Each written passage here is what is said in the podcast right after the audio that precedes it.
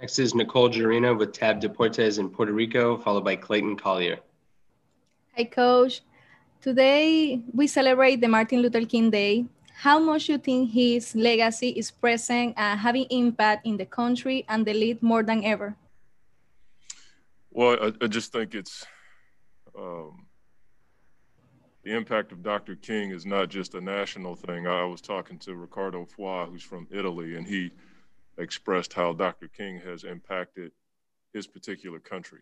And uh, we were having conversations about it in our meetings this morning, you know, how Dr. King was not just inspirational for African Americans, he, he inspired people from all uh, corners of the country, all colors, um, economic positions. It didn't matter.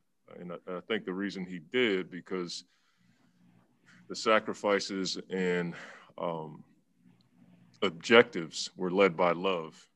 And, and that's something that conquers all things. You know, love can can root out hate. Hate does not root out hate. And, and Dr. King expressed that. And so, you know, love is the one thing that can, you know, wipe out foolishness. And I think that's where, what we're seeing in our country is we have a void of uh, humanity. We, we need to redefine that for sure.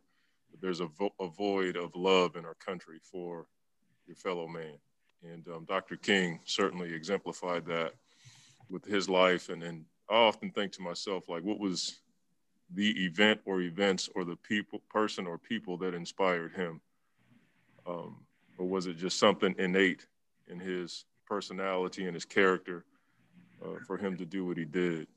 And um, whatever it was, as you alluded to, it's inspired the whole world, and that's that's really cool. ピピピッ!